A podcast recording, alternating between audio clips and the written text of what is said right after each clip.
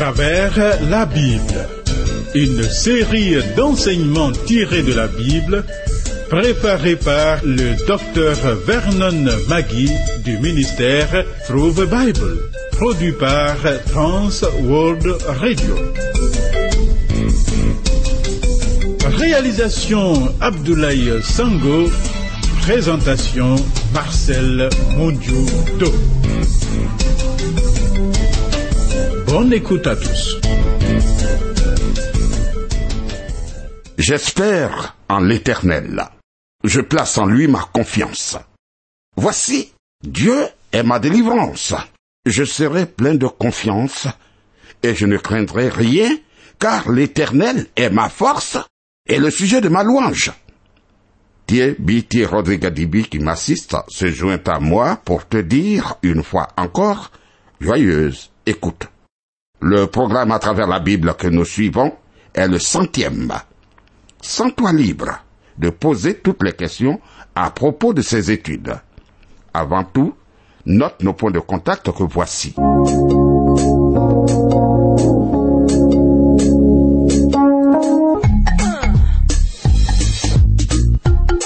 À travers la Bible. À travers la Bible sur TWR. Vos commentaires et vos réflexions nous intéressent. Écrivez-nous à l'adresse suivante à travers la Bible 06 BP 21 31 Abidjan 06 Côte d'Ivoire. Téléphone 22 49 03 01. Email twr 21 31 yahoo.fr. Site www.twrafrica.org.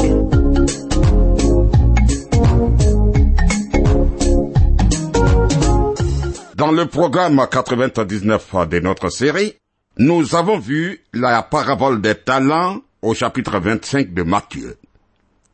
Aujourd'hui, voyons le jugement des nations. Dans ce chapitre, le chapitre 25, le Seigneur Jésus attire l'attention du peuple de Dieu sur le fait qu'on doit être prêt pour son retour. Cela est particulièrement souligné dans les versets qui vont suivre. Pendant la période de la tribulation, toutes les nations auront l'occasion d'entendre et de recevoir le message de Dieu. L'évangile du royaume sera prêché parmi toutes les nations, dit la Bible. Mais certains rejetteront les messagers de Dieu, les frères de Christ, et par là, Jésus-Christ lui-même. Matthieu chapitre 25, verset 31. Lorsque le Fils de l'homme viendra dans sa gloire avec tous les anges, il s'assiera sur le trône de sa gloire. Voilà. Le sommet, l'apogée du discours sur le mont des Oliviers présente Jésus comme placé sur le trône de ce monde. Voilà. C'est le message de l'évangile de Matthieu. En réalité, c'est le message de toute la parole de Dieu. Toutes les nations seront jugées. Tu te demandes peut-être, s'agit-il de chaque individu? Ben oui, oui, car les nations sont composées d'individus. Mais les nations sont aussi responsables devant Dieu en tant que nation. Matthieu 25, verset 32. Toutes les nations seront assemblées devant lui. Il séparera les uns d'avec les autres, comme le berger sépare les brebis d'avec les boucs. Le mot nation traduit le mot grec ethnos. Nous pourrions dire qu'il signifie groupe ethnique. Matthieu chapitre 25, verset 33. Et il mettra les brebis à sa droite et les boucs à sa gauche.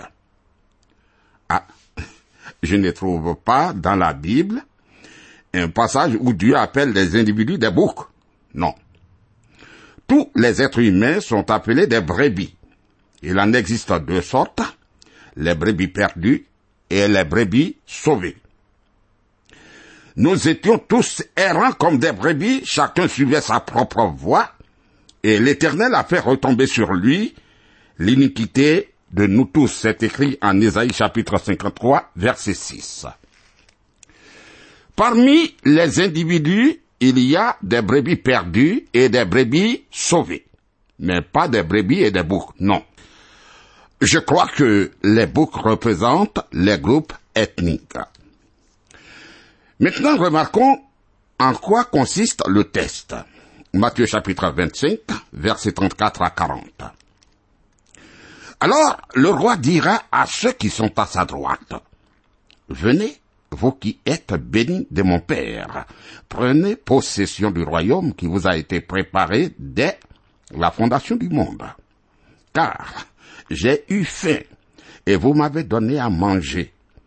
J'ai eu soif, et vous m'avez donné à boire. J'étais étranger, et vous m'avez recueilli. J'étais nu, et vous m'avez vêtu. J'étais malade, et vous m'avez visité. J'étais en prison, et vous êtes venu vers moi.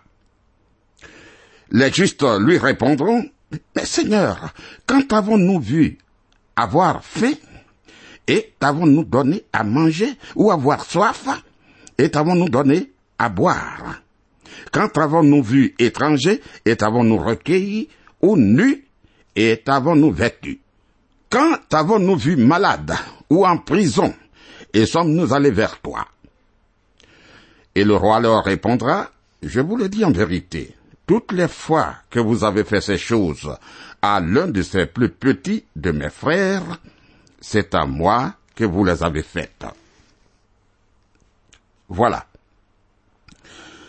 Les 144 000 juifs choisis lors de la grande tribulation, voix Apocalypse 7, verset 4 et 14, verset 1, iront dans le monde entier prêcher le message de l'évangile du royaume qui consiste à recevoir Christ comme sacrifice pour ses péchés et à être prêt pour son retour imminent.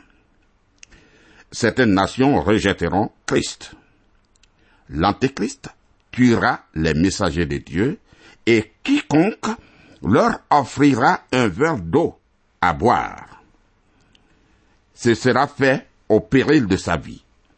Vois-tu, donner un verre d'eau n'a pas beaucoup de valeur à notre époque. Mais lors de la grande tribulation, ce geste sera d'une valeur inestimable. Cet acte signifiera prendre position pour Christ. Les nations seront jugées sur la base de leur acceptation et de leur rejet de Christ. Le Seigneur déclare, toutes les fois que vous avez fait ces choses à l'un de ces plus petits de mes frères, c'est à moi que vous les avez faites. Cela parce que les messagers le représentent. C'est ainsi que ceux-là manifesteront leur foi dans le message qui affirme que le royaume des cieux est proche et qu'ils doivent se repentir et se tourner vers Christ pour être sauvés. Quant à ceux qui le rejettent, il ne leur reste que le jugement. Matthieu chapitre 25 versets 45 et 46. Et il leur répondra, je vous le dis en vérité, toutes les fois que vous n'avez pas fait ces choses à l'un de ces plus petits, c'est à moi que vous ne les avez pas faites. Et ceux-ci iront au châtiment éternel, mais les justes à la vie éternelle. Euh, des nations entières entreront dans le royaume de Milan. Parmi elles se trouveront certains individus qui rejetteront Christ. Mais ce jugement des nations lors du retour de Christ, jugement qui est différent de tous les autres, déterminera quelles seront les nations qui entreront dans le millénium. Maintenant, changeons de décor. Faisons un pas. Le thème du chapitre 26 de Matthieu est les derniers événements de la vie de Jésus avant la croix. Les ennemis de Jésus complotent pour l'arrêter. Marie de Béthanie, loin d'eux Judas le vent. Les disciples célèbrent la Sainte Seine pour la première fois.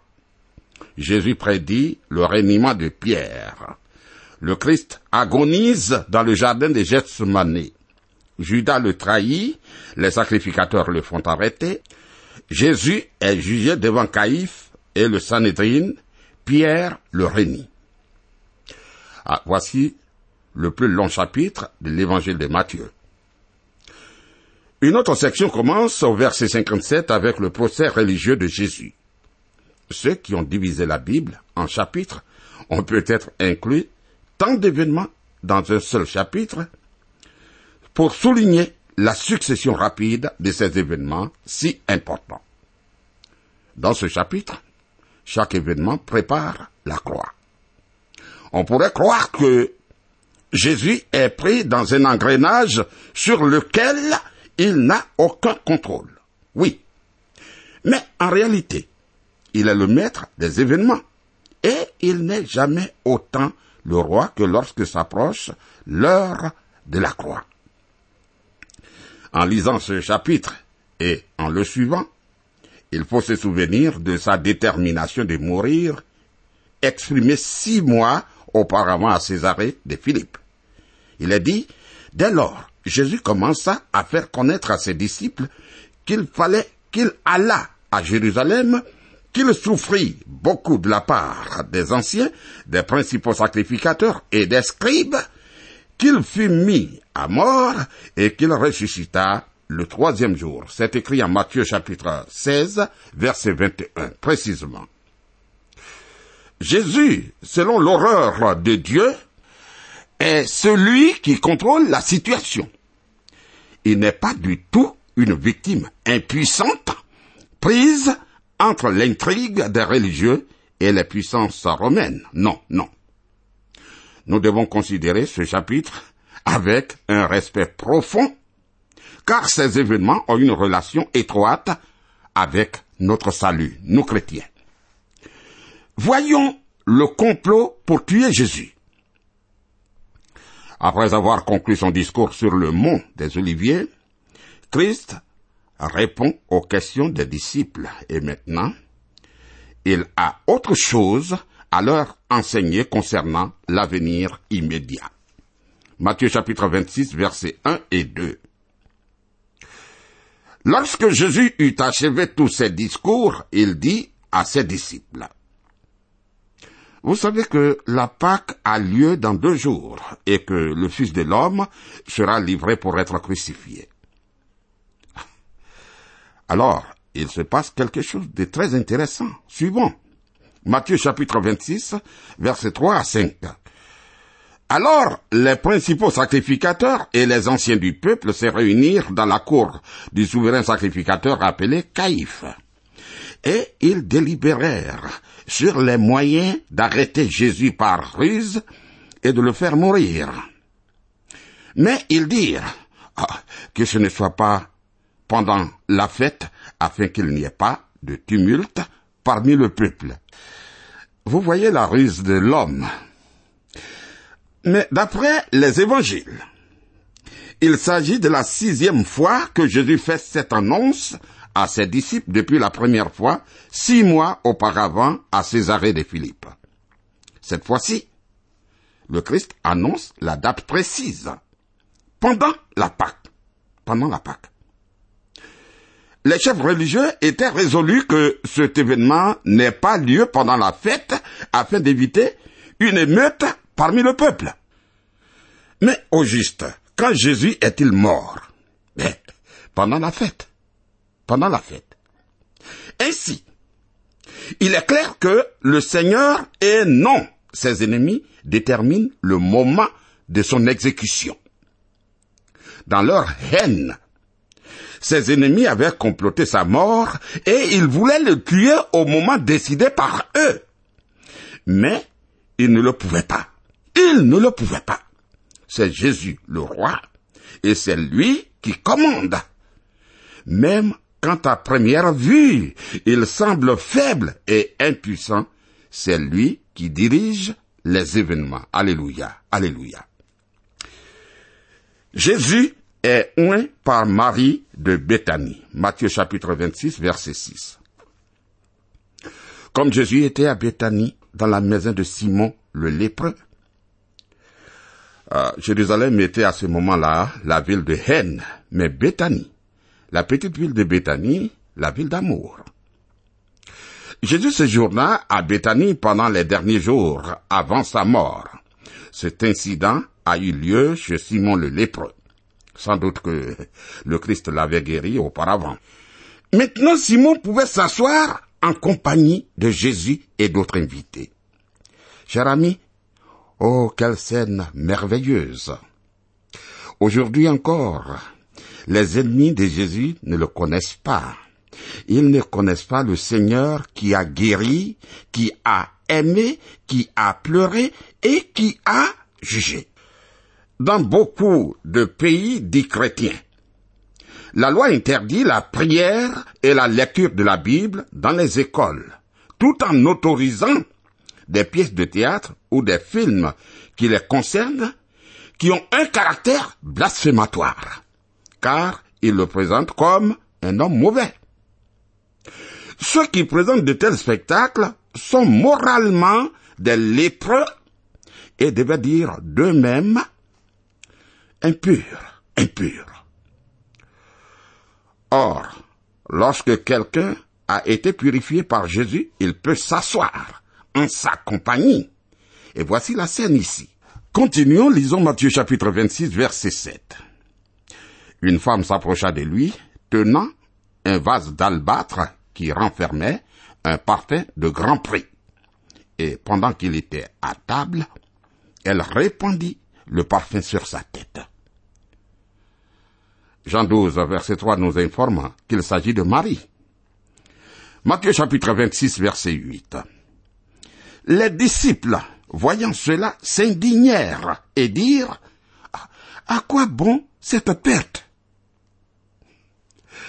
Jean nous dit que c'est Judas qui a suscité cette protestation, mais les autres étaient d'accord avec lui. Matthieu chapitre 26, verset 9. On aurait pu vendre ce parfum très cher et en donner le prix aux pauvres. C'était vrai, car le coût a été estimé à une année de salaire pour un ouvrier agricole. Mais, mais je me demande, dans quelle mesure leur souci pour les pauvres était réel? Ils me font penser à des hommes politiques très riches qui sont toujours en faveur des mesures pour aider les pauvres, mais qui ne mettent jamais leurs propres mains à la poche pour aider ces gens-là. Tu vois, la mesure de notre sincérité n'est pas ce que nous disons, mais ce que nous faisons.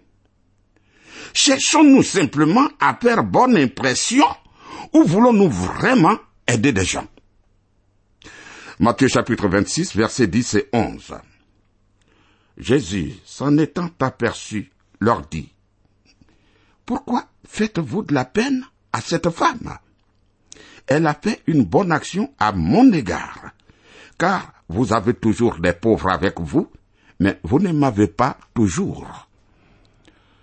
En revanche, un secours donné avec amour et au nom de Jésus est réellement une bonne œuvre. Nous devrions en faire davantage aujourd'hui, au lieu de donner pour des œuvres sans discernement. Matthieu chapitre 26, versets 12 et 13. En répandant ce parfum sur mon corps, elle l'a fait pour ma sépulture. Je vous le dis en vérité, partout où cette bonne nouvelle sera prêchée dans le monde entier, on racontera aussi en mémoire de cette femme ce qu'elle a fait. Effectivement, cette belle histoire a été racontée partout dans le monde. Et encore, à cet instant, à l'heure où je parle. Certains prétendent succéder aux apôtres. Mais, moi, je désire suivre l'exemple de Marie car elle seule à cette époque avait compris la nécessité et la signification de la mort du Seigneur Jésus. En noyant Jésus avant sa mort, elle a montré combien elle a compris sa mort. Elle a compris la mort du Christ. Souvenons-nous que lorsque des femmes sont venues avec des parfums pour oindre le corps du Seigneur le matin de Pâques, elle ne pouvait pas le faire car il était ressuscité. Ainsi, seul, seul Marie a eu le privilège de loindre. Alléluia. Après cette scène merveilleuse, nous arrivons à une scène tragique. Voyons. Judas vend Jésus. Matthieu chapitre 26, versets 14 et 15. Alors, l'un des douze, appelé Judas Iscariote, alla vers les principaux sacrificateurs et dit, Que voulez-vous me donner et je vous le livrerai? Et ils lui payèrent trente pièces d'argent. Tu vois? Marie avait fait preuve d'un discernement spirituel. Par contre, Judas a fait preuve d'une méchanceté indicible en trahissant celui qui méritait sa loyauté absolue, trahison pour laquelle, d'après certains, il méritait les pires souffrances en enfer. Matthieu chapitre 26 verset 16. Depuis ce moment, il cherchait une occasion favorable pour livrer Jésus. Voilà. Judas attendait un moment où Jésus pouvait être arrêté dans l'absence de la foule. Voyons la dernière Pâque, Matthieu 26, versets 17 à 19. Le premier jour des pains sans levain, les disciples s'adressèrent à Jésus pour lui dire, Où veux-tu que nous te préparions le repas de la Pâque? Il leur répondit, Allez à la ville chez un tel et vous lui direz, le maître dit, mon temps est proche, je ferai chez toi la Pâque avec mes disciples. Les disciples firent ce que Jésus leur avait ordonné et ils préparèrent la Pâque. Amis, c'est alors que Jésus prédit que l'un des disciples le trahira. Matthieu chapitre 26, verset 20 à 22.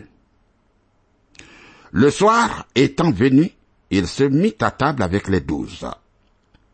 Pendant qu'il mangeait, il dit, Je vous le dis en vérité, l'un de vous me livrera. Ils furent profondément attristés et chacun se mit à lui dire, Est-ce moi, Seigneur? Ah, chacun d'eux savait qu'il était capable de trahir Jésus. Et nous devrons reconnaître, toi et moi, qu'il en est de même pour nous. C'est pourquoi nous devons rester proches de lui et lui demander de nous garder d'une telle chute. Nous nous arrêtons là. Je voudrais relire le texte que nous venons de voir. Le complot pour tuer Jésus. Matthieu chapitre 26 à partir du verset 1. Lorsque Jésus eut achevé tous ses discours, il dit à ses disciples, Vous savez que la Pâque a lieu dans deux jours et que le Fils de l'homme sera livré pour être crucifié. Alors, les principaux sacrificateurs et les anciens du peuple se réunirent dans la cour du souverain sacrificateur appelé Caïphe, et ils délibérèrent sur les moyens d'arrêter Jésus par ruse et de le faire mourir. Mais ils dirent, que ce ne soit pas pendant la fête, afin qu'il n'y ait pas de tumulte parmi le peuple. Comme Jésus était à Béthanie dans la maison de Simon le lépreux, une femme s'approcha de lui tenant un vase d'albâtre qui renfermait un parfum de grand prix. Et pendant qu'il était à table, elle répandit le parfum sur sa tête. Les disciples, voyant cela, s'indignèrent et dirent, À quoi bon cette perte? On aurait pu vendre ce parfum très cher et en donner le prix aux pauvres. Jésus s'en étant aperçu, leur dit, Pourquoi faites-vous de la peine à cette femme? Elle a fait une bonne action à mon égard. Car vous avez toujours des pauvres avec vous, mais vous ne m'avez pas toujours. En répandant ce parfum sur mon corps, elle l'a fait pour ma sépulture. Je vous le dis en vérité, partout où cette bonne nouvelle sera prêchée dans le monde entier, on racontera aussi en mémoire de cette femme ce qu'elle a fait. Alors, l'un des douze, appelé Judas Iscariote, alla vers les principaux sacrificateurs et leur dit, Que voulez-vous me donner et je vous le livrerai Et ils lui payèrent trente pièces d'argent. Depuis ce moment, il cherchait une occasion favorable pour livrer Jésus. Le premier jour des pains sans les disciples s'adressèrent à Jésus pour lui dire, Où veux-tu que nous te préparions le repas de la Pâque? Il répondit, Allez à la ville chez un tel, et vous lui direz, Le maître dit, Mon temps est proche, je ferai chez toi la Pâque avec mes disciples. Les disciples firent ce que Jésus leur avait ordonné, et ils préparèrent la Pâque. Le soir, étant venu, il se mit à table avec les douze. Pendant qu'il mangeait, il dit, Je vous le dis en vérité, l'un de vous me livrera. Ils furent profondément attristés et chacun se mit à lui dire, Est-ce moi, Seigneur? Ah, je le redis encore, cher ami, chacun d'eux savait qu'il était capable de trahir le Seigneur Jésus-Christ, et toi et moi devrons reconnaître qu'il en est de même pour nous. Nous pouvons, nous pouvions, nous aussi trahir Jésus-Christ. C'est pourquoi nous devons rester proches de lui, toujours à côté du Seigneur, et lui demander de nous garder d'une telle chute. Alors tu peux m'appeler au 05 76 63 02, gardons le contact avec le Seigneur. Dieu est avec nous. À très bientôt.